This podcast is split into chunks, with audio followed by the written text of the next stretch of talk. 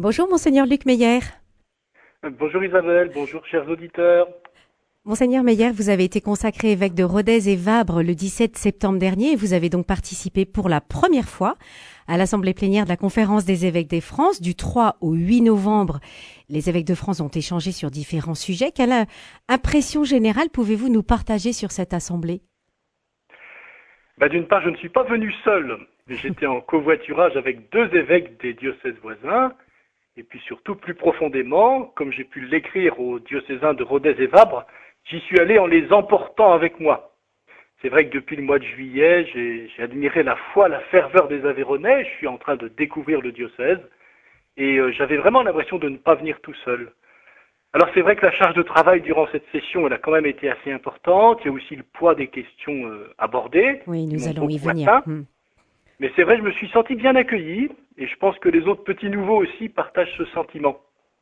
Alors peut-être euh, quelques éléments sur euh, cette première assemblée. Bah, d'une part, j'ai été marqué par l'excellente organisation de la session, le travail discret, le travail minutieux mais essentiel du secrétariat. Et puis c'est vrai qu'en amont, il y avait aussi des commissions qui avaient travaillé sur les sujets à l'ordre du jour. J'étais impressionné aussi par le respect des uns et des autres dans nos interventions vous savez, il y a des temps de petits groupes, il y a des temps en assemblée plénière, et même le respect des horaires, hein, la qualité de l'écoute. Euh, même quand la session a été bousculée par des annonces, on a réussi à tenir l'organisation et puis les horaires. Et je voudrais souligner aussi, peut-être dernière chose, la fraternité des évêques. Il me semble que ce n'est pas simplement une fraternité de façade ou une fraternité affective, mais vraiment une fraternité qui, qui prend sa source dans la foi et l'accueil de l'autre, comme un frère dans la foi et dans le ministère. Donc une première assemblée difficile pour moi, comme pour tous, mais une assemblée où il y a eu une vraie communion dans la foi, dans l'espérance et aussi dans la charité. Euh, vraie communion euh, certainement nécessaire parce qu'effectivement le, sujet des abus dans l'Église a occupé une large part de vos échanges. Le planning, vous le disiez, préalablement fixé a été bousculé suite à la lecture des aveux de l'archevêque émérite de Bordeaux. Comment vous et vos frères évêques ont, ils accueilli cette, cette nouvelle? Ben, Disons que cette annonce, elle a quand même bouleversé, c'est vrai, notre programme du dimanche après-midi. Et quand nous avons écouté lecture du message de Monseigneur Ricard, ça a été vraiment dur hein, pour mmh. chacun de nous. Une sorte de sidération, de, grand désarroi qui a saisi l'Assemblée. Puis moi, je pense tout particulièrement au diocèse de Digne, hein, dont il est originaire, et aussi au diocèse de Grenoble, de Montpellier, de Bordeaux, hein, où il a été évêque. Oui. Alors, il va y avoir une enquête. Moi, j'espère qu'on y verra plus clair. Et puisque nous sommes sur Radio Présence, et que beaucoup d'auditeurs sont chrétiens, moi, je voudrais dire que quand on apprend des choses de cet ordre, ce n'est pas très sain de vouloir imaginer ce qui s'est passé. Ah Il me semble que c'est le rôle de l'enquête de caractériser les faits et c'est pas à nous de le faire. Mhm. Vous avez publié, euh, avant l'Assemblée plénière de la Conférence des évêques de France, une lettre aux catholiques d'Aveyron, euh, dans le prolongement des récentes révélations relatives à l'évêque euh, émérite de Créteil. Votre message, qui a largement été relayé sur les réseaux sociaux, notamment grâce à Radio Présence, votre message a suscité une vague de reconnaissance. Vous y avez lancé un cri de foi, de souffrance et d'espérance. Pourquoi avoir choisi ce moment, qui était donc avant la Conférence des évêques de France, pour vous adresser à ceux que vous appelez vos amis diocésains? Le pape François m'a nommé évêque de Rodez et Vabre. Et c'est pour ça que je suis membre de la conférence des évêques de France et pas l'inverse. Donc après la mise au jour des actes posés par le Père Sentier, moi je crois que c'était important de partager aux diocésains de Rodez et Vabre ce qui m'habitait comme chrétien et comme pasteur. Parce que c'était une façon pour moi de me faire proche de tous, aussi bien les laïcs que les consacrés, les diacres ou les prêtres. Et c'est vrai que j'ai reçu beaucoup de belles réponses et des messages de soutien, y compris quand j'étais à Lourdes. Et à Lourdes, j'ai vraiment eu l'impression, grâce à ce message que j'avais envoyé avant, que le diocèse de Rodez était là avec moi. Oui, c'est justement Donc moi, j'en profite pour tous ceux qui, nous écoutent, hein, pour les remercier, parce que c'est vrai que, bah, autrement, il y a une solitude de l'évêque euh, dans son ministère. Et là, avoir partagé ce qui m'habitait, ce qui nous habitait, euh, ça a créé une sorte de communion pour, pour vivre cette euh, assemblée. Alors justement, hein, cette, cette, annonce que vous avez faite euh, suite à, celle de, à cette autre annonce que, l'évêque de Créteil faisait l'objet de mesures euh, disciplinaires par homme depuis un an et que cette sanction venait sanctionner des abus révélés à l'Église par deux victimes, vous avez, euh, vous avez donc euh, réagi en tant que chrétien. Vous le disiez. Comment, qu'est-ce que vous avez dit en fait à vos, à vos amis diocésains du diocèse de Rodez et Vabre? Bah, En fait, moi j'ai partagé un gros soupir comme chrétien, un soupir de lassitude, une grande tristesse. Hmm. Je médite tous les matins un passage de l'Écriture et en ce moment, depuis quelques mois, je suis plongé dans les actes des apôtres, alors avec les difficultés, mais aussi l'ardeur, le souffle missionnaire qu'on trouve dans les actes des apôtres. Parce que c'est vrai que dans les actes, il y a aussi des gros coups durs pour l'évangélisation. Et puis au bout de quelques jours après l'annonce concernant Monseigneur Sentier, un matin, comme évêque, je me suis dit, il faut que tu dises quelque chose maintenant, autrement ce sera très long pour les diocésains. Et donc j'ai envoyé un message hein, dont le titre était Donner, trahi, à retrouver. Et même le mot confiance, je l'avais enlevé du titre, parce que c'était ça qui était en cause. Hein, c'était vraiment la confiance. Et la confiance, c'est le même mot que la foi, en fait. Et je suis reparti de, de ma reconnaissance pour l'Église. Hein. J'ai été enfanté à la vie chrétienne dans l'Église et c'est grâce à l'Église que je suis chrétien. Je suis reparti de la foi en Dieu, Père, Fils et Esprit Saint. Et puis j'ai pu aussi bien redire comment nous, comme Église, euh, comme corps du Christ, eh bien on se sentait trahi, on se sentait démuni hein, devant ce qui avait pu se passer. Et vous avez justement, euh, après cette, euh, cette profession de foi, si on peut dire, et, cette, euh, cette vérité que vous dites, voilà, où, votre, la confiance est trahie, vous dites, cette foi reçue et donnée, je la sens pourtant comme vous, profondément trahie, et un grand combat me traverse. De quel combat s'agit-il, monseigneur? Oh ben C'est tout simple. Hein, moi, il me semble que, que la joie est un fruit de l'Esprit Saint et comme je suis serviteur de cette joie dans le cœur de tous ceux qui veulent connaître Jésus dans le diocèse de Rodez, ben, ces histoires-là, ben, je me dis, leur fruit, c'est vraiment la tristesse et c'est vraiment le découragement.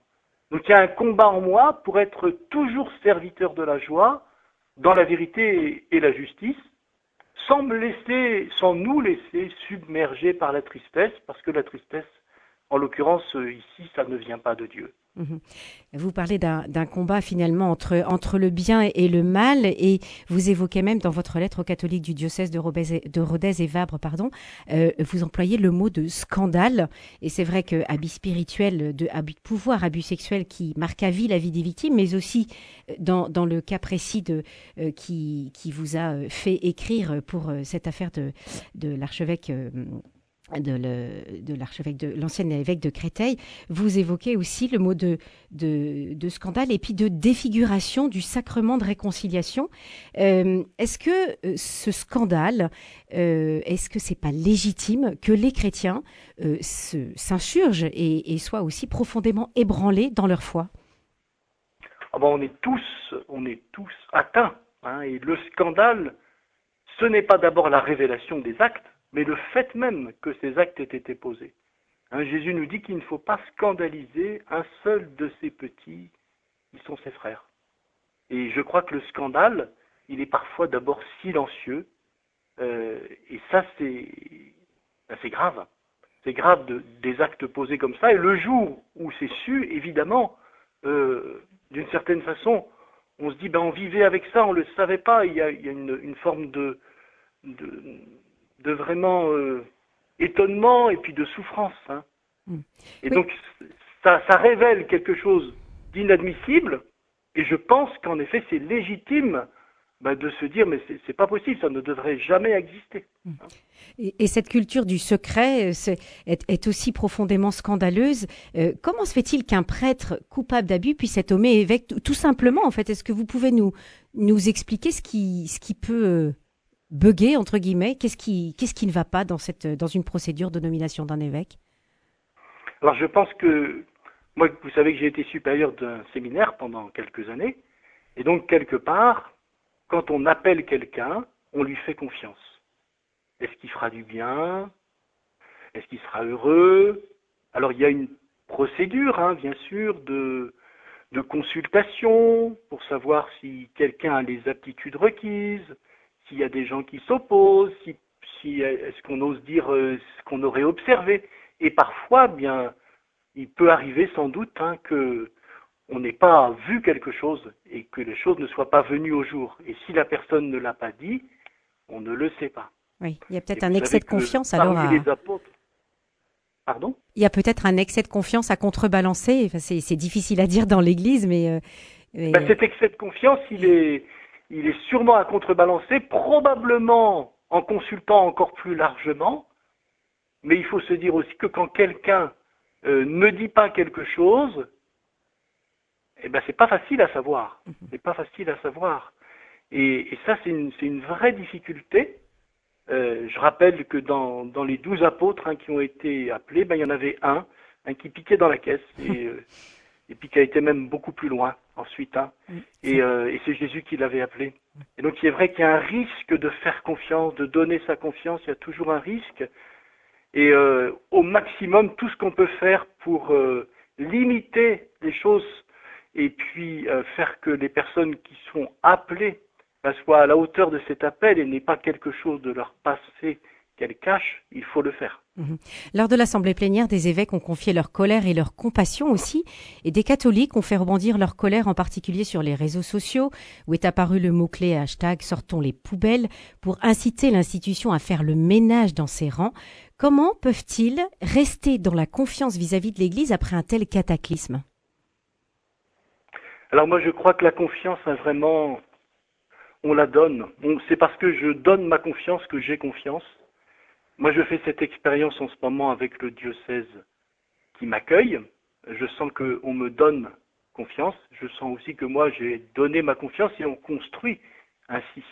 Et alors évidemment, dès qu'il y a trahison de confiance, dès qu'il y a plus que malentendu et puis vraiment des choses graves, eh bien cette confiance-là, elle est vraiment blessée. Alors on peut espérer, bien sûr, un retrouver, redonner la confiance. Mais d'une certaine façon, ben, il faut quand même, euh, entre guillemets, en être digne de cette confiance.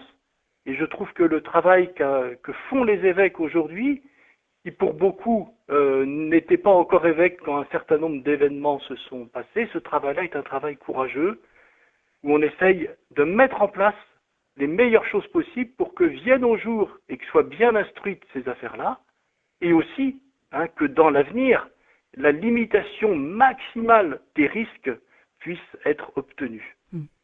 Pour terminer, monseigneur Meyer, je voudrais vous poser cette question en, en lien avec l'intervention du cardinal André, André 23. Il a parlé d'une crise qui n'est pas pire que la crise des Borgia. Il évoque son effet purificateur. Que faut-il, à votre avis, purifier? Ah, il faut purifier notre foi, notre espérance, notre charité et revenir vraiment au cœur radical de l'Évangile, hein, qui est un cœur de don de soi sans réserve. Et c'est vrai que quand il reste des égoïsmes, quand il reste dans notre vie des attachements qui n'ont pas lieu, quand il reste dans notre vie un attachement au pouvoir, à l'argent ou autre qui n'ont pas lieu, bah, la première purification à faire, hein, c'est vraiment une purification personnelle, une purification de notre conscience, et puis une purification aussi communautaire, en ayant conscience que nous avons besoin les uns des autres de veiller les uns sur les autres, hein, pour que le maximum puisse être fait en vue de l'évangile et puis en vue d'être digne aussi de la confiance que nous fait Jésus. Hein. Euh, certainement aussi euh, peut-être accepter la mort de certaines illusions aussi sur euh, sur l'Église Alors j'ai dit ça, je l'ai écrit dans mon, dans mon message, en effet, c'est que ben, on a peut-être aussi parfois des illusions, et ces illusions, elles ne sont pas toujours, elles ne viennent pas toujours de Dieu, c'est-à-dire que on fait confiance aveuglément à quelqu'un, on fait confiance aveuglément à des gens qui deviennent un peu des idoles. Et on dit, voilà, et en fait, il faut revenir au cœur de l'évangile, hein, et puis moi, la figure de Jean-Baptiste me paraît toujours assez extraordinaire. Jean-Baptiste, il fait découvrir Jésus, il dit voici l'agneau de Dieu, et puis il dit il faut qu'il croisse et moi que je diminue. Il sait s'effacer hein, pour être serviteur de la rencontre. Voilà, Ça veut dire qu'il ne devient pas propriétaire de la rencontre et il ne devient pas propriétaire de l'autre non plus. Il fait connaître Jésus et il s'efface. Je trouve que c'est une belle façon, je crois, hein, de repenser au jour le jour notre vie de témoin chrétien et notre ministère de prêtre ou d'évêque. Voilà, gardons cette, euh, cette, euh, cet exemple de Jean-Baptiste. Merci beaucoup, monseigneur Luc Meyer, d'être euh, venu ce matin sur Radio Présence pour nous parler de, de ces difficultés dans, dans l'Église actuelle. Merci à vous. Au revoir.